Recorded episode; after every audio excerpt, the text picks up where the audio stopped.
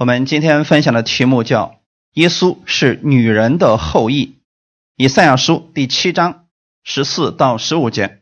我们一起先来读一下这两节经文：以赛亚书第七章十四节。因此，主自己要给你们一个兆头，必有童女怀孕生子，给他起名叫以马内利，就是神与我们同在的意思。到他晓得弃恶择善的时候，他必吃奶油与蜂蜜。阿门。天父，我们感谢赞美你，谢谢你在这个时间当中再次的带领我们来寻求你。我们相信，当我们来到你面前的时候，你会赐下你的供应给我们，因为你把天堂当中最好的、你最宝贝的耶稣都给了我们，所以你愿意我们在这个世界上更多的认识耶稣，带着耶稣的能力而生活。你是以马内利的神，就是与我们同在的神。我相信此刻你也与我们同在。你在我们每一个人的心里面来引导我们，主，我们在这个时刻当中，我们愿意向你来仰望，请你借着这有限的经文赐给我们无限的力量，让我们更多的经历你的美好。把下面的时间完全交给你，奉主耶稣的名祷告，阿门。我们今天分享的题目叫“耶稣是女人的后裔”。每年到十二月份的时候，将会有很多的教会啊一直在庆祝耶稣的降生。那么，神为什么要让耶稣来到这个世界上呢？是因为我们需要耶稣。当以色列百姓犯罪远离神的时候，当时神借着先知以赛亚给了他们一个应许，那就是童女怀孕生子，名字叫以马内利。以马内利的意思是什么呢？神与我们同在。神与我们同在，是神给我们一个最大的祝福。很多时候，我们不是没有方向，不是没有力量，不是说不知道该做什么，我们是害怕我们自己一个人。但神给我们最大的祝福就是，无论你往哪里去，我都与你同在。所以他的名字叫以马内利，并且还指出了这位拯救者会带给人们丰盛的祝福。亚当夏娃犯罪之前，其实并不了解恶的知识。因为没有吃分别善恶树上的果子，那个时候他们只知道善，因为不明白恶的知识，实际上就是在善当中，就是在祝福当中。如果我们不知道痛苦，这一生该多好啊！如果我们不知道那些内疚定罪的那些事情，那就是天堂了。问题是，人一出生，人们了解到的更多的。是恶的知识，是在分辨这个人是好是坏，是对是错，对我是不是有利。人们的一生当中，多数的时间都用来分辨这些东西了。即便他们信了耶稣之后，多数人还是在分辨：哎，他讲的不对啊，他讲的不符合我的这个逻辑，他讲的不是我们这个派别里边的东西。其实这都叫做分别善恶。我们多数是用恶去分辨善，这是不正确的，弟兄姊妹。一开始，亚当和夏娃不知道恶的知识，他完全生活在神的爱中，在神的善中，他们不明白与恶有关的事情。但是后来，因为他们吃了分别善恶树上的果子，他们选择了要自己去生存，自己去生活。那个时候，他们知道了恶的知识，同时也知道了什么是死亡，什么是痛苦。撒旦所说的，你吃了这分别善恶树上的果子，你就能如神一样知道善恶。这句话对不对？他们没有像神一样，但是他们知道了善恶。也就是说，他们的话语有部分是正确的。如果魔鬼所说的话全都是错的，我们也能分辨出来，就像今天一样，你。全部给人律法，不断的定罪打击别人，我们都知道这人不是东西。但是就怕的是混合的那种教义，一半对，一半不对，这是不是有点像我们民间那种大仙的一种做法？你听他的话好像对，但是好像又不太对，你说不明白，人家怎么说其实都是正确的。当年的时候啊，撒旦就是这样。诱惑了夏娃，你吃了分别善恶树上的果子之后，你就能跟神一样知道善恶。撒旦那时候强调的是你能跟神一样，但实际上，当他真的按照蛇的方法去做了以后呢，他没有像神一样，他失去了神的荣耀，他只剩下了分别善恶的知识。那个时候，恶便进入到了他们的心里边，在他们里边产生了善与恶的知识。亚当和夏娃犯罪之前和犯罪之后，他们从内心来讲，他们的生命发生了完全的改变，而且差异特别的大。就像刚才我们所说的，他们在犯罪之前，他们不知道有关恶的知识；可是堕落的人，他们知道最多的是恶的知识。你就看亚当的后裔，你就明白了。他们出生之后，常常是算计别人。特别有一个叫拉麦的，拉麦，你说他因为当时杀了他的兄弟亚伯，所以他怕别人杀他。可是拉麦的那些后裔呢，他们心里面也是害怕别人杀他。也许他们真的没有做过什么错事情，可是他们依然害怕，所以最后这个咒诅在他们的家族当中是越加越多，最后变成几十倍了。这就是恶的知识，弟兄姊妹。而耶稣所取的，并不是。犯罪之前，亚当的那个样的身体和心性，不是说耶稣不知道善恶，他所拥有的是跟我们一样堕落之后能够分辨善恶的人性。我们一直在强调，人类在犯罪之前并不明白恶，但是犯了罪之后，他们就知道什么是痛苦，他们也知道善与恶所带来的不同结果。这就是说，人在犯罪之后啊，他的人生成长的过程当中，他理解了什么是善，什么是恶，并且自己是可以分别善恶的。但是多数的人选择去跟从恶而生活。看我们今天这个本文，神要给我们一个兆头，必有童女怀孕生子，给他们起名叫以马内利。童女怀孕这个事情本身在当时就是一个天方夜谭的说法。也许当时的以色列百姓不明白这个事情，后面的事情他们更觉得很稀奇。到他晓得弃恶择善的时候，这就是对耶稣的描述。耶稣的里边，从他出生的时候，除了他身体里边的血液没有罪之外，在其他方面。他的智情意，也就是我们所说的分辨事物、对事物的看法，是不是跟我们是一样的？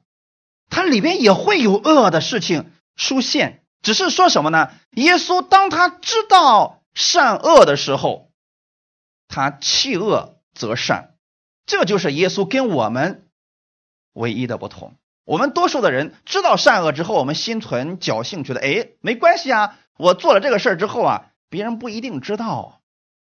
像昨天时候，我们两个孩子一块出去玩去了，知道吗？吃完饭之后呢，我给他们每人一杯那个呃一袋那个果汁啊，是那个纸盒装的。结果玩着玩着，老大把他自己的果汁给丢了。他想喝的时候呢，只剩下他弟弟的了。然后他弟弟当时他妈妈跟他商量说：“你把你的这果汁给你姐姐喝一半行不行？”他弟弟说：“行。”但是你知道他姐姐心里怎么想的吗？不是一半的事儿，我那个虽然丢了，这个就是我的，我要全部都喝了。那你有没有发现，这个东西是人教他的吗？不是，这些东西不是我们说，哎，你一定要占你弟弟的便宜。你看他也没说不让你喝，你把它全喝了吧？没有，这就是人本性里边的东西。他分别了善恶之后，他的心里边倾向于对自己有利的，甚至说不惜去夺取别人的东西。他倒不管他弟弟要不要喝呢。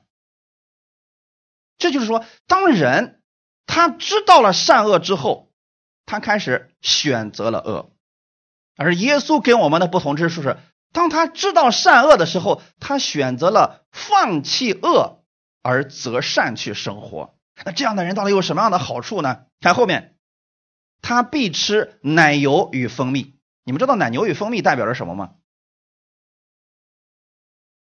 流不尽的从神而来的祝福。人类在犯罪之前并不明白恶，可是犯罪之后的人，他们在生活当中知道善恶之后，他们仍然选择择恶的生活。耶稣他的伟大之处就是，他选择了跟随善而生活。世界上每一个人都是由父母所生的，都是男人的后裔。童女怎么可以生子呢？人的生命代代延续，都是由父系的血统传下来的。所以啊，一般还来说啊，这孩子都是跟着父母的姓，存在着父母的血统。但是圣经上却说，救主耶稣他是由童女所生，乃是由童女怀孕所生的。我们来看一下这段经文，《路加福音》第一章。三十到三十五节，天使对他说：“玛利亚，不要怕，你在神面前已经蒙恩了。你要怀孕生子，可以给他起名叫耶稣。他要为大，称为至高者的儿子。主神要把他祖大卫的位给他，他要做雅各家的王，直到永远。他的国也没有穷尽。”玛利亚对天使说：“我没有出嫁，怎么会有这事呢？”天使回答说：“圣灵要临到你身上，至高者的能力要荫蔽你，因此所要生的圣者必称为神的儿子。”其实当时神在给玛利亚说这些话语的时候，玛利亚也不明白，对不对，弟兄姊妹？你今天我们说从科技上。这么发达了，人们能把这个事儿研究透吗？他无法研究。你说一个女人，她怎么能够自己怀孕呢？除非你们看过《西游记》，说喝那什么河里的水，她自己就怀孕了。那实际上世界上根本不存在这种事情啊。那么圣灵感孕的这个事情，你们能相信吗？路加福音是由路加医生所写的。他本身是个医生，你们知道医生做事是非常严谨的啊。他这个刀在你的身上要扎下去多长多深，他是有规定的。他不是说，哎呀，今天我想想这要扎多深呢？不行，咱试试吧，先扎一点不够，再往下扎点，不能这样的，弟兄姊妹。他的皮肤组织一层一层一层，那都是有数的呀。所以作为医生来讲，他做事是非常严谨的。所以陆家在写这个事情的时候。他就详细的去查考这个事情到底是怎么发生的，这个比较难啊，弟兄姊妹。他也认为耶稣是由圣灵怀孕，借着童女而生的，他没有肉身的父亲。这是他亲自经过长时间的考察而得出的结论，不是胡言乱语的。我们看一下啊当时陆家给我们所写的一段话语，《路加福音》的第一章一到四节。提阿非罗大人呐，有好些人提笔作书，诉说在我们中间所成就的事，是照传道的人从起初亲眼看见，又传给我们的这些事，我既从起头都详细查考了，就定义要按着次序写给你，使你知道所学之道都是确实的。阿门。陆家是个医生。所以你们去读《陆家福音》，你们会发现陆家说事情非常的准确。比如说，这个人他啊不会走路，瘸腿了。陆家说，这个人的脚踝子骨立刻健壮了，是因为他从医生专业的角度来看，脚踝子骨决定了这个人能不能站起来行走。只要脚踝的骨是健壮的，那么这个人走路就没有什么问题了。所以他在写童女怀孕这个事情的时候啊。你想他经过多少次的去问别人，去看周围的人怎么样去说，那得多少见证，最后让陆家确定这事儿是真的。那提阿非罗是什么意思呢？提阿非罗的意思就是神所爱的人，因此这段经文也是给你的。阿门。他把这些事情从起头都详细查考了。你能不能相信陆家所说的话呢？如果我们对神所说的童女怀孕，甚至对陆家所写的《陆家福音》有怀疑，就无法理解他后面所写的那些事情了。因为在基督教里边，就围绕着一个字：信。你如果能信，这些事情啊就变得比较容易了。如果不信，这些事儿真的太难了，甚至有很多事情啊你都无法理解，也无法去研究的。就像当初的时候，天使对玛利亚说：“你要怀孕生子。”玛利亚当时很疑惑，说：“我还没有出嫁，我怎么能够有这样的事情呢？”天使跟他说的非常清楚：“圣灵要荫蔽你，就圣灵的能力要在你的身上，你只管接受这个事情，剩下的事儿交给圣灵吧。”那弟兄姊妹，如果是我们的话，我们听到这个话语，我们心里边一定会想：圣灵如何来做这个事儿呢？弟兄姊妹，这是不是我们该考虑的事情？真的不需要考虑。很多人总是问主啊，你该怎么样成就我这个事情呢？其实这不是我们该考虑的。我们只需要考虑主啊，因为你的话如此说了，所以我相信这个事情一定会成就在我身上。我们病得医治是不是这个样子的？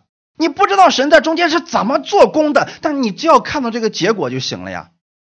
当年的玛利亚也是这么相信，说主啊，我我虽然不懂，但是我知道我是主的使女。情愿照你的话成就在我身上，至于怎么成就，我不去想了，因为真的还想不明白。我们今天领受神的话语，不是等我们都搞明白了我们才相信，是你相信了，你就会明白的越来越多。阿门。童女生子这个事情，今天给一个不信的人讲，对他来说这天方夜谭呢。在这个世界上有很多事情我们都不了解。但是人若相信神的大能，那么这些事情就不是很难理解了。因为对人来说是难的，对于创造主来说呢，这个可是一点都不难。天地万物对我们的神来说很难吗？不难，他只不过是动动嘴皮子，这些事情就全部成就了。阿门。那你说？这么难的事，对我们来说，创造天地万物和宇宙这么难的事，神用嘴皮子就完成了。让一个童女怀孕，这事儿有多难？弟兄姊妹，难不难？哎，这是不是就不难了？一切其实都在于你是否能相信神。神既然能造人，难道不能让童女怀孕吗？看看起初亚当是怎么被造出来的，《创世纪》第一章。二十六到二十七节，神说：“我们要照着我们的形象，按照我们的样式造人，使他们管理海里的鱼、空中的鸟、地上的牲畜和全地，并地上所爬的一切昆虫。神就照着自己的形象造人，乃是照着他的形象造男造女。神的形象在这里指的不是我们现在长这个样，神就给我们一个样，还不是这个意思啊。”你说犹太人跟我们长得还是不太一样的，对吗？神所说的形象是指圣灵，是指圣灵弟兄姊妹。如果亚当当时被造好之后，没有那个一口气吹到他里边去，亚当也不过就是一个跟动物一样的东西而已。但是他跟动物的区别在哪里呢？里边有灵。我们所受的教导，可能有人告诉你。人跟动物的区别，是因为人会制造工具，人能独立行走，人能会思考。其实这些东西动物都能做到，只不过做的没有我们这么多而已。唯独不同的是什么呢？我们里边有灵，那个灵乃是神的灵，拥有神的形象和样式，也拥有神的权柄和荣耀。在你接受耶稣的时候，神就把这个灵也放到你里边去了，所以你就变得不再一样了。你被称为是神的儿子，阿门。神说我们要照我们的形象和样式造人。其实当时他造了人之后，他把这个称之为人。那这个人这个词呢，在希伯来文当中，这个人类啊，他的名字就叫亚当。可能我们以为亚当只是个人名，其实亚当在希伯来文当中，它通指的是整个人类。人类亚当。可是后面发生什么事情呢？当神造好了亚当之后，往他鼻孔里边吹了一口气，他就变成了有灵的活人。这个时候的亚当就叫做，你知道希伯来文的第五个字母叫“嘿”，我们现在知道叫恩典，对吗？神在亚当的名字前面放了嘿，然后他的名字叫嘿亚当，他就是活人。那你们知道现在你们是活的吗？你知道这个世界上有很多的人，他为了自己的人生能够一帆风顺，不惜去改掉自己的名字，为了什么？为了人生能够不再一样，对吗？你已经不需要这样做了。在今天早上的时候，有个姊妹给我发了一段信息，她说：“任教师，我现在有个事我非常的苦恼啊。”她说：“我刚这个买了一套房子，装了个修，结果我一看我的门牌号是幺四幺四。”啊，他说我这个心里边一看这个门牌号码我就难受啊。他说里边都没有一点问题，采光啊各方面都特别好，可就是门牌号，我一看这个，哎，这个我就觉得这心里边堵得慌。你说我该怎么办呢？弟兄姊妹该怎么办呢？你们说不用管，可他这个心里面过不去啊，要死要死了。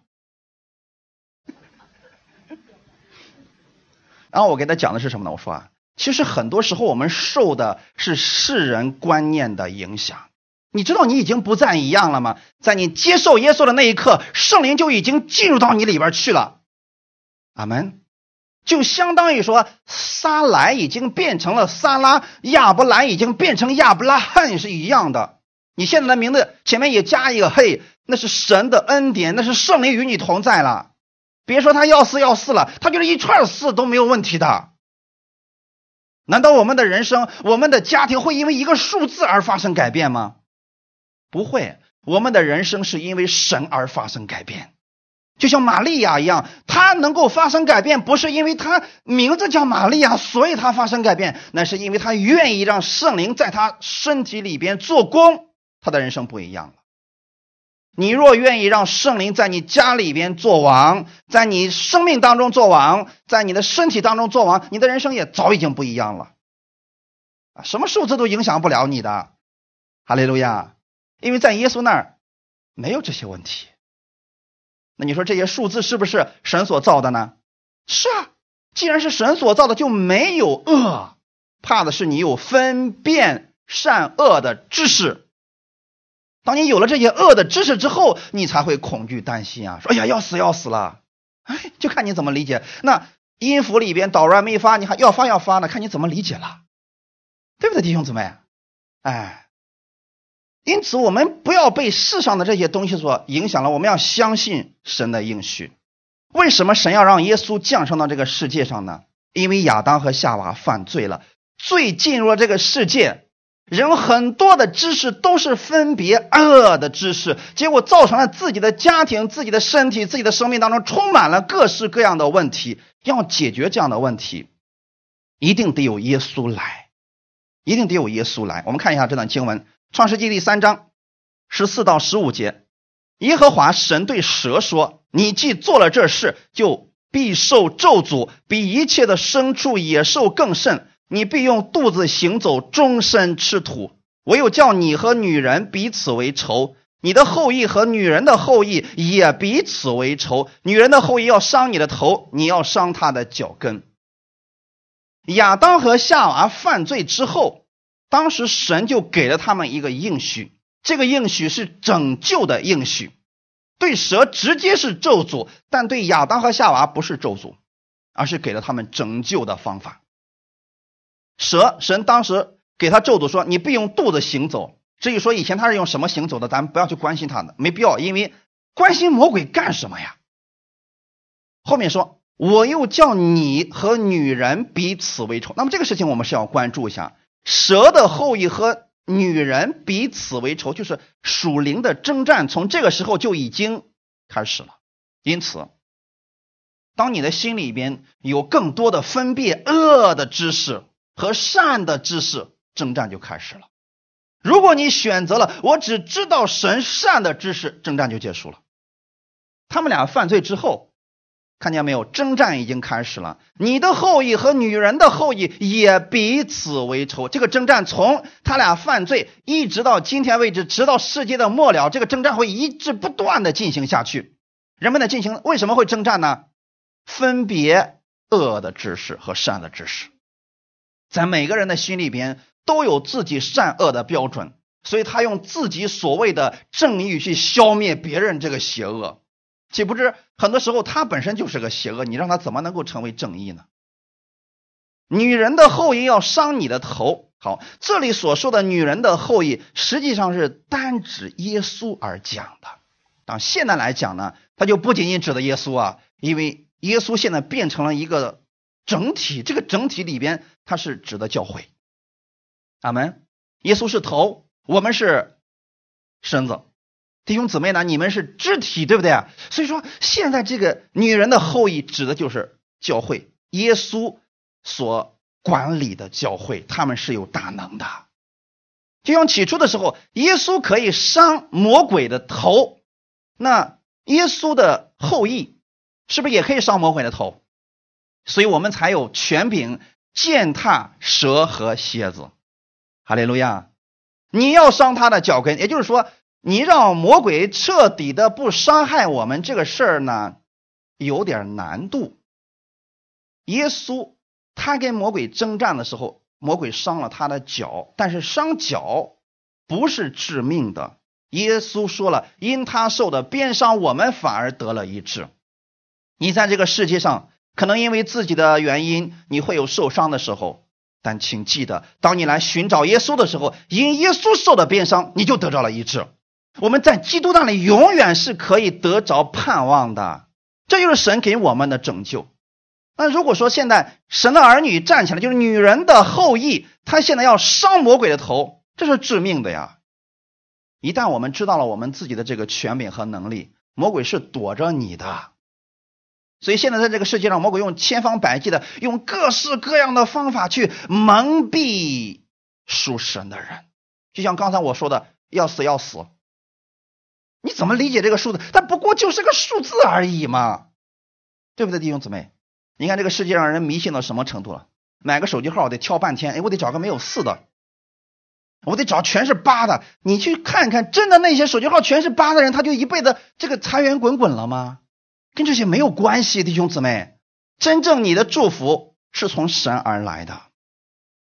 那这里提到的女人的后裔是个单数词，特指我们的主耶稣基督。魔鬼的后裔们和神的后裔们一直都在征战，这就是属灵的征战。但女人的后裔耶稣基督降生以后，就彻底的终结了魔鬼的权势，战胜了魔鬼。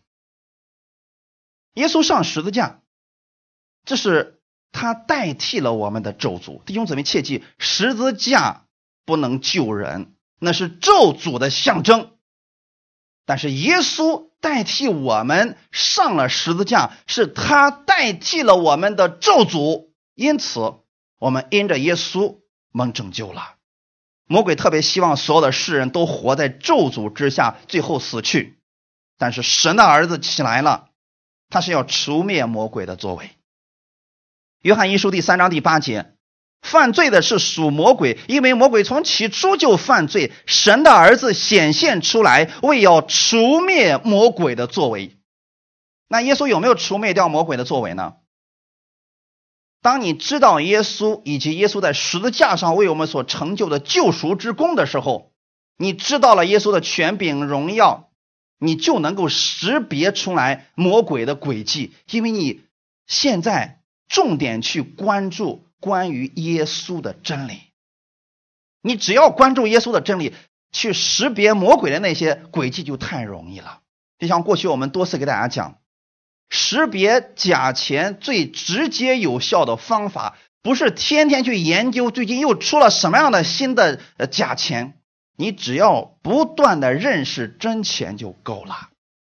阿门。分别那些假道理，你只需要不断的了解真正的真理就足够了。当那些来临的时候，你第一个感觉就能告诉你那个不是真的。那为什么耶稣必须成为人的样式才能够救我们呢？大家想过这个问题吗？为什么耶稣必须要成为人呢？他可以以神的样子、以天使的样子来到世界上，然后赦免我们呢？看一下希伯来书第二章十四到十五节。儿女既同有血肉之体，他也照样亲自成了血肉之体，特要借着死败坏那掌死权的，就是魔鬼，并要释放那些一生因怕死而为奴仆的人。起初神造好了世界万物，将亚当和夏娃放在其中，让他们享受神的祝福。可那个时候呢，他们把这个世界的管理权拱手让给了魔鬼。这个权柄是不是从人的手中丢掉的？如果神现在干涉，亲自下来把魔鬼给消灭了，这是不是今天我们很多人特别希望的事儿？主啊，你伸出手来把魔鬼给他消灭了，世界不就和平了吗？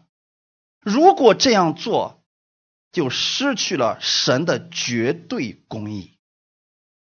那么，真正让魔鬼失败的是什么呢？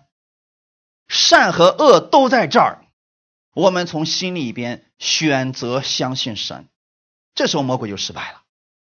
我们今天很多人总是以为，因为魔鬼在这个世界上，所以我才不断的堕落。你错了，不是这个原因。如果你心里边只向着善，即便有魔鬼在这儿，他也胜不了你。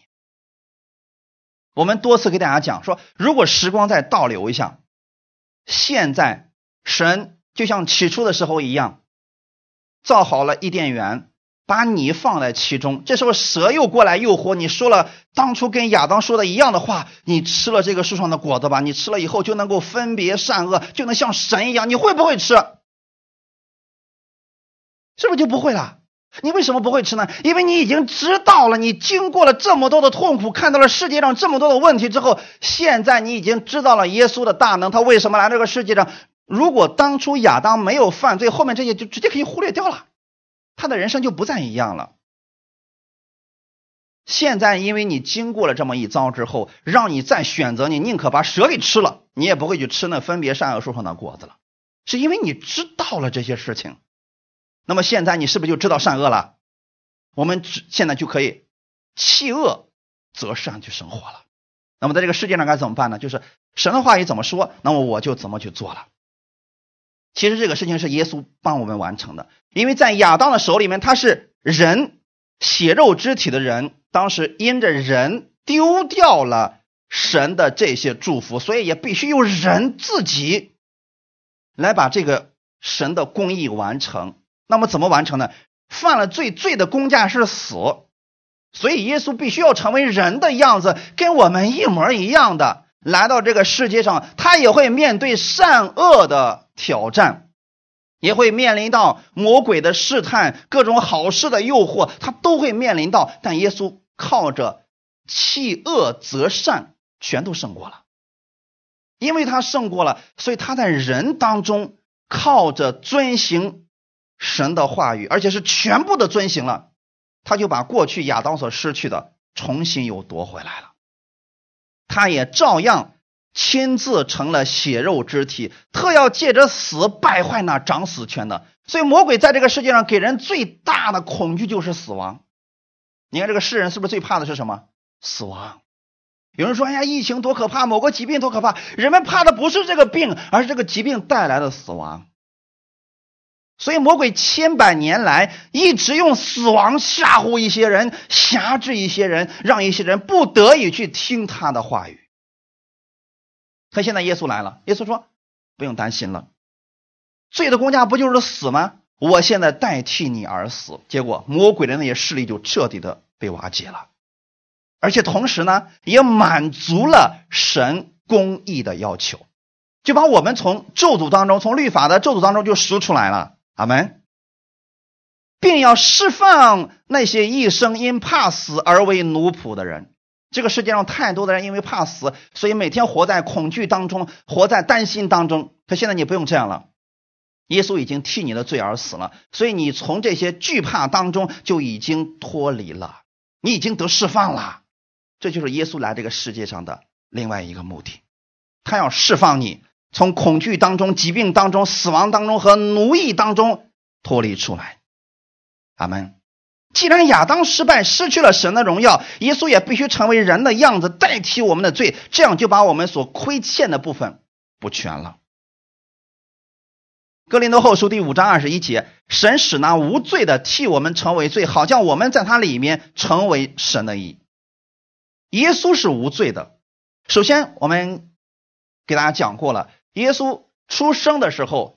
他不是由一个男人和一个女人结合而生的，只有通过这种方式结合而生的人都是有罪的，他的血里面是有罪的，因为他继承他父亲的血液。但耶稣呢，他是从玛利亚由圣灵感孕而生，所以他的血是无罪的。第一个问题是不是解决了？血是无罪的，因为只有无罪的血才能代替有罪的人。在旧约的时候献祭是不是这个样子的？你不能找一只。残疾的瘸腿的羊代替这个人的罪，这是做不了的，必须是无残疾无瑕疵的这样的羔羊。那么耶稣是无罪的，神使那无罪的替我们成为罪，好叫我们在他里边成为神的义。当耶稣的血是无罪的，他的血流出来就可以代替我们的罪。这就是为什么我们无法上十字架来赎清别人的罪，因为我们自己的问题都没有解决呢。耶稣的血是无罪的，所以他的血流出来。你相信他的血是为你流出来的，你的罪就洁净了。阿门。就像我们刚才讲的啊，耶稣的血是无罪的。其次，耶稣在世上的时候也没有犯过罪，就说耶稣能代替我们的罪，他为我们来这个世界上要拯救我们。首先，他的血是无罪的；其次，他不能有犯过罪的行为。呃，用神学里边来讲，他们称之为原罪和什么？和后来的自犯罪啊什么，这个都不重要，重要的是什么呢？我们记住这两点：第一，耶稣的血没有罪；第二，在这个世界上，耶稣也没有罪。那怎么样证明耶稣在这个世界上没有罪呢？我们来看一下《路加福音》二十五章啊，《路加福音》二十三章十三到十五节，比拉多传齐了祭司长和官府并百姓，就对他们说。你们解这人到我这里说他是诱惑百姓的，看呐，我也曾将你们告他的事在你们面前审问他，并没有查出他什么罪来，就是希律也是如此，所以把他送回来。可见他没有做什么该死的事。耶稣在这个世界上有没有犯过罪呢？你别忘记了，当时的比拉多还有希律，他们可不。看顾以色列百姓啊，他恨不得抓住他们的问题，把他们都斩了呢。可是这两个人同时都做见证说，我们没有发现这个叫耶稣的犯过什么罪。就算你们告他的那些事我们也看了，没有什么该死的事情。是不是他们外邦人的口，他们是当时的长官、审判官，证明了耶稣是无罪的，没有犯过罪。其次还有谁呢？我们来看一下。马太福音二十六章五十九到六十一节，祭司长和全公会寻找假见证控告耶稣，要治死他。虽有好些人来做假见证，总得不着实据。幕后有两个人前来说：“这个人曾说，我能拆毁神的殿，三日内又建造起来。”既然在这个世界上他们没有找出耶稣的罪，那么好，今今天现在你说你是信主的人，在教会当中。你有没有犯过罪呢？他们也没找出来，所以他们做假见证，想控告耶稣，想治死他，结果都找不着把柄啊！说明耶稣做事什么呀？太严谨了，太完美了，人根本就找不出他犯罪的一丁点儿的证据。最后啊，有些人来做假见证，说什么呢？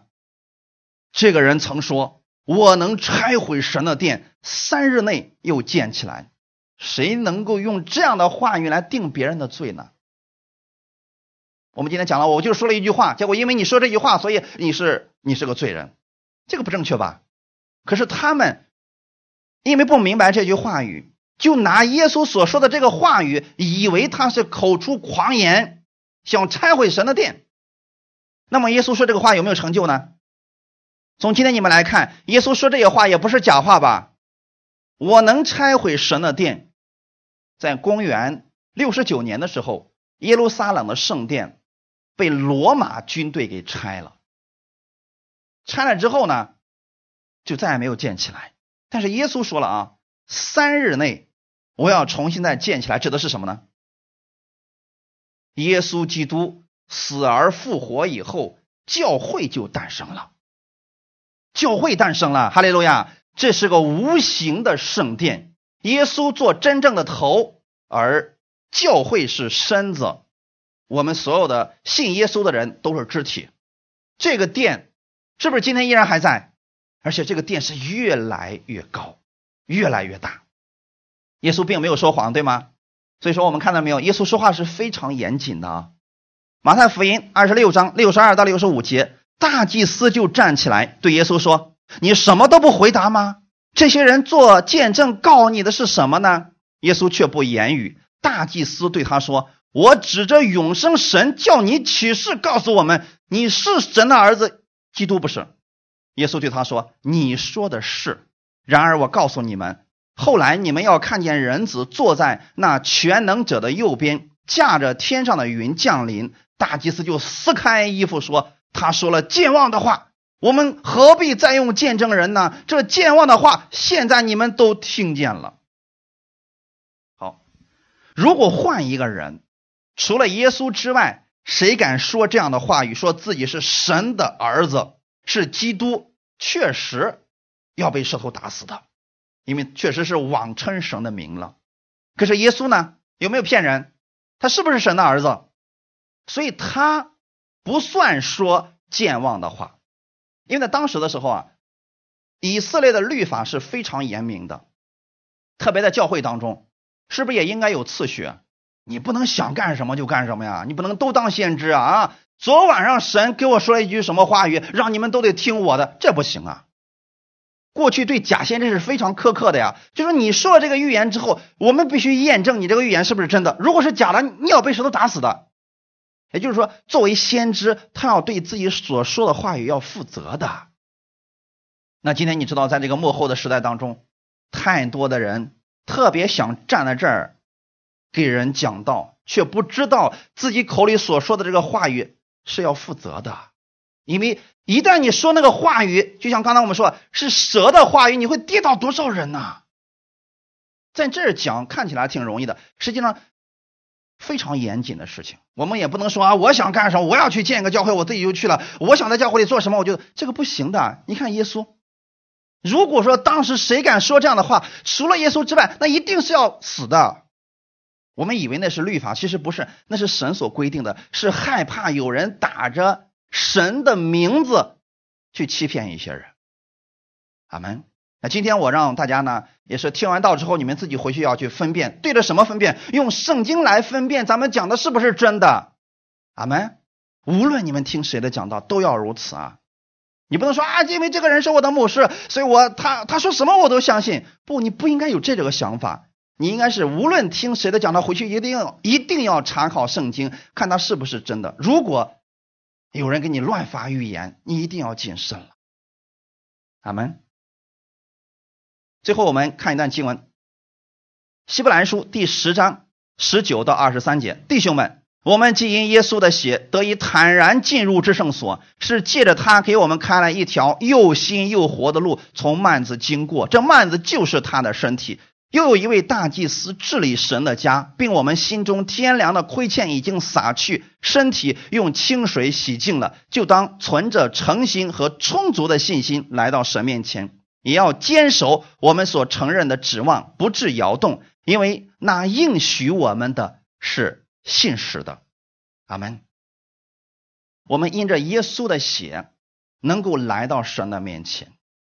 耶稣的血是无罪的，因为他不是由男人和女人生的，乃是由圣灵感孕的。阿门。所以这个地方我们可能有点绕不过来，就是说。他的血是无罪的，没法证明。可是你看啊，耶稣在这个世界上做事情的时候，他没有犯过罪，是不是都给他们证明过了？外邦人是不是证明过了？还有当时在教会里边的那些大祭司、那些文士，是不是也没发现耶稣做过什么错的事情？如果发现，他们早都把耶稣拿下了。他们没有发现，那也说明了耶稣他是无罪的，他的血是可以救我们的。阿门。至于最后所说的，他说他是神的儿子，他们用这样的一个理由把耶稣定死了。那你们相信耶稣是神的儿子吗？好，如果你相信耶稣的血是无罪的，他又是神的儿子，神的爱就在这儿显明出来了。神最爱的耶稣来到了这个世界上，他没有犯过罪，在这个世界上也没有罪。可是他却替我们死了，而且死在十字架上，代替我们的咒诅而死。这给我们带来了什么呢？你因着耶稣的血，就可以坦然进入至圣所。弟兄姊妹，我们进至圣所干什么呢？至圣所是什么地方？有人说了啊，那是圣所当中最圣洁的地方，没错。可是人进去干什么呢？难道没事干？我们一年一次进去之后，在里边看看两块法板上有没有长点毛，我们把它用刷子刷刷，干什么去了呢？大祭司一年一次洁净了自己，然后拿着牛羊的血，最后进入到至圣所，是来到施恩座的前面，干什么？施恩座是干什么的？简单来讲，神透过施恩座对大祭司讲话。大家切记啊，只要大祭司能活着站在这个诗恩座的前面，在诗恩座上是不是有牛羊的血？哎，这个血只要弹在这上面，神透过这个血开始对大祭司说话。哎，你没有发现这个很很奇妙的事情？如果没有血呢，大祭司死定了，因为神会直接看到他的罪。但因为有牛羊的血。所以神透过这牛羊的血对大祭司说话，说的全是祝福的话语。大祭司在这儿等着，百姓们还在门外边等着让大祭司祝福呢。所以大祭司在这儿领受了神的祝福之后，出去之后开始为百姓祝福。这一年百姓就是五谷丰登的，百姓们就可以在五谷有丰收，然后就可以吃奶油和蜂蜜了。哎，有没有发现？我们回到我们起初所讲的那个事情，因为耶稣是这样的一个人，他是品尝、领受天赋的这个蜂蜜奶油的，所以他把这些最后都给我们。阿门。那弟兄姊妹知道吗？我们现在的大祭司是谁？耶稣，看了没有？借着他，就是耶稣，借着耶稣给我们开了一条又新又活的路，从幔子经过，这幔子就是他的身体。又有一位大祭司治理神的家，这位大祭司就是我们的耶稣了。耶稣来到天父面前，在天堂之间有一个巨大的施恩座，天父把所有的祝福都倾倒在耶稣身上。耶稣出来以后，开始对我们祝福。阿门。这就是为什么我们每一周我们要来教会聚会，是因为每一周你们到这儿，你们都能遇见耶稣，你知道耶稣借着这些话语要给你祝福的。其实大祭司从神那儿领受的就是神的话语而已，不是从里面真的拿着奶油出来了，不是的，他得着的是神口里所出的话语，可这个话语带着能力。当这个话语给百姓一讲，百姓们领受这个话语回去，今天他们无论种什么都是丰收的。我们今天是不是来到神面前也是领受这样的话语的？你得着这个话语之后，带着这个话语去工作，无论你做什么，你相信神都是赐福给你的，那你的人生就不再一样了。不是我们行为好了，我们才蒙神的祝福，乃是因为你听到了神的话语，你带着神的这个话语去生活的，然后你的一切就发生改变了，不断的越来越好。阿门。并我们心中天然的亏欠已经洒去，这个意思是什么呢？我们在这个世界上，只要你远离了神的话语，就会出现一个事儿：分别善恶。最多的，我们可能更多的去关心的是恶的知识。哎，世界上哪又发生什么事儿了？哎呀，谁谁又得病了？这都是恶的知识呀。只有周日你来到教会了，比如说你每天听到了，你听到的是关于基督的话语，这是善的知识。这样的知识会让你的生命发生改变，会让你的眼目看见的不再是恶，而是善，是神的美善。哈利路亚！这样的话，你不断的关心的是神在你身上的祝福，你知道你是神的儿子，你知道你手所做的一定是蒙福的，所以你开始为你的孩子祝福，为你生意祝福，为你现在手中所做的一切来祝福的时候，你会发现越来越好，越来越好了。这个世界无论怎么改变。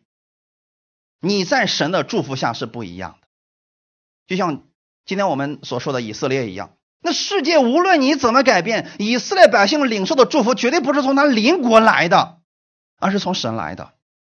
因此，你到这儿来听到，你不是因为看到你周围又开了一家同样跟你的店，所以你心里开始担心，开始忧虑，怕他抢走了你的客户。不，你的祝福不是从他那儿来的，他也分不走神给你的祝福。你的祝福从神来的，从神来的，所以心中的这些亏欠应该让他撒去。神早都给你了，你的祝福是从上头来的，所以你要不断的去领受神的话语，你的一切忧虑就不存在了。存着诚心和充足的信心来到神面前，什么意思呢？当我们每次想到耶稣的时候，我们想到，既然神如此爱我们，让耶稣降世为人，就是为了除去我的罪，把祝福赐给我。那现在他是我的大祭司，我只要来到他面前，我领受耶稣的话语，我相信这个话语，我的生活就不一样了。重点不是你在哪里，你做什么事情才蒙福，而是。跟随了耶稣。当你去跟随耶稣的时候，世界和世界的祝福会跟随你。你们仔细去读《生命记》二十八章，你你会发现了啊，你在城里必蒙福，你在家里必蒙福。什么意思？不在乎你在哪里，而是在乎赐福的那位神。那如果我们说，哎呀，那个团麦盆很蒙福了，只要在那儿发面，从来没有死的，我就买一个盆回来好了。世人是不是这么来追求祝福的？你不是这样的。无论是哪个盆，你只要奉主耶稣的名祝福他，他就没问题了。这样我们的人生该多么有意义的！你每一天都可以看见神更美的祝福。所以这个时候要怎么做呢？坚守我们所承认的指望，不致摇动。无论世人怎么说，就算世人说：“哎呀，这生意没法做了，这日子没法过了。”你不要这么说。就算别人说：“哎呀，要死要死，是我没法活了。”你不能这么想，因为祝福的源头。不是在这个世界上，而是在神那里，在主耶稣那里。主耶稣对你说了祝福的话，你领受到了，你就得着了。因为应许我们的是信实的，你相信神的应许，你相信神创造天地万物，你相信神让亚当里边有了圣灵，他变成了有灵的活人。同时，你也相信玛利亚就是这样怀孕生子的，那么你就应该相信神的话语是带有大能的，神给你的应许。也绝对不会落空。新的一周，我们愿意大家带着耶稣这样的盼望、这样的能力去生活，让你的生命发生一点改变。什么改变呢？我们相信神的话语，我们只关注善的指示，也就是真理。你看看你的人生会不会发生改变？阿门。好，我们一起来祷告。天父，我们感谢赞美你，谢谢你今天借着这样的话语来安慰我们，来带领我们。耶稣是女人的后裔，他已经胜过了魔鬼一切的权势。他在十字架上用他的身体流出宝血，洁净了我所有的罪。所以我知道我已经脱离了律法的咒诅，我在神的祝福当中了。今天我也是属于这女人的后裔，我身上带着基督的权柄和荣耀。我相信这新的一周，我身上有大祭司的荣耀。因为他的话语已经赐给了我，我相信这话语在我身上会发出大能。无论我往哪里去，我身上带着基督的祝福，我就是这祝福的管道。感谢赞美，让我的生活当中更多的能够经历你，一切荣耀都归给你。奉主耶稣的名祷告，阿门。好，弟兄姊妹，请起立，我们一起领受圣餐。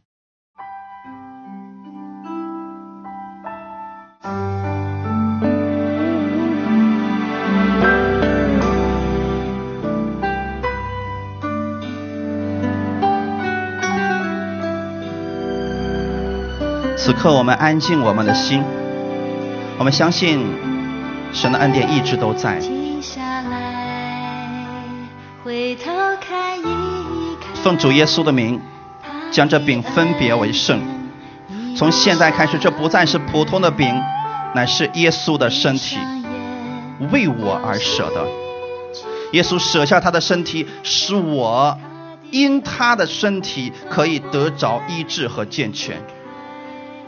在这个世界上，我可能会因为分辨恶的知识沾染了这个世上的污秽，我有这些问题出现。可我知道，当我再次来到耶稣的面前，我会因着他的身体，因着他破碎的身体，我得着医治。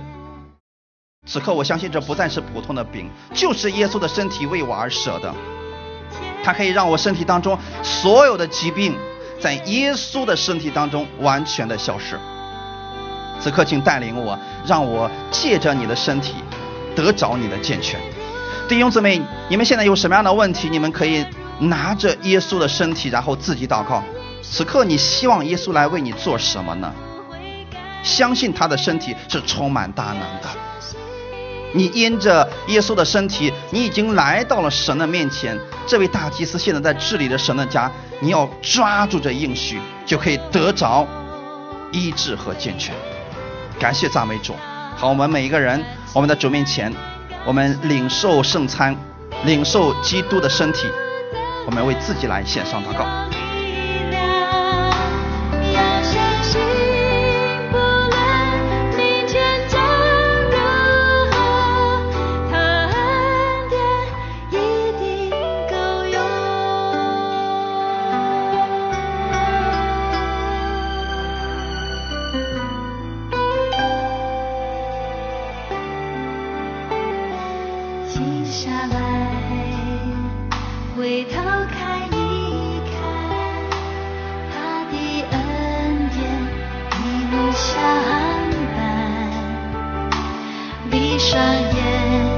用心去看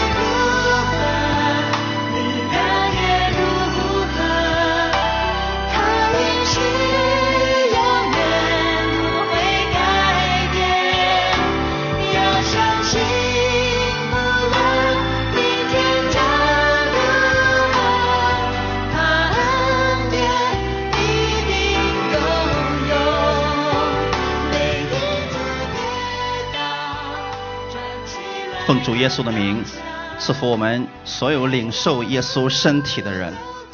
此刻你要知道，耶稣的身体已经进入到你的身体当中，你身上的疾病现在可以消失了。你可以奉主耶稣的名，命令这疾病现在就离开你，你已经得着医治了。感谢赞美主！你若信，就必能看到神的荣耀降临在你的身上。此刻就是你领受医治的时候。此刻就是你得着医治的时候，你要对自己说：“奉主耶稣的名，我的身体是健康的；奉主耶稣的名，我是完全得着医治的人。无论这个问题有多严重，不要去分辨这些恶的知识，你要相信神的能力远远超过这些。”哈利路亚，哈利路亚！感谢赞美主，感谢赞美主，你已经得着了。你要相信你已经得着了。阿门，阿门。奉主耶稣的名。我们也将这杯分别为圣。从此刻开始，这不再是普通的葡萄酒，乃是耶稣的宝血，为我而流的。耶稣无罪的血流出来，使我所有的罪都被赦免了。所以我知道我已经完全被神接纳了。圣灵现在就在我的心里边。他会带领我，让我知道我是被神称义的人，让我知道别人对我的攻击和咒诅都是无效的。在基督里，神要赐给我的祝福，没有人可以夺去。所以，无论上一周你遇到了什么样的问题，被别人污蔑攻击，从现在开始，让耶稣的话语完全的洗净你里边的这些内疚和定罪，奉主耶稣的名宣告他们的无效。感谢赞美主，此刻让神的平安和喜乐充满在你的心里边，因为我们相信，因他受的刑罚，你就得了平安。感谢赞美主，你需要耶稣此刻来安慰你什么呢？请在他面前来献上祷告。感谢赞美主，我们一起来祷告。他的恩典一路相伴，闭上眼，有心。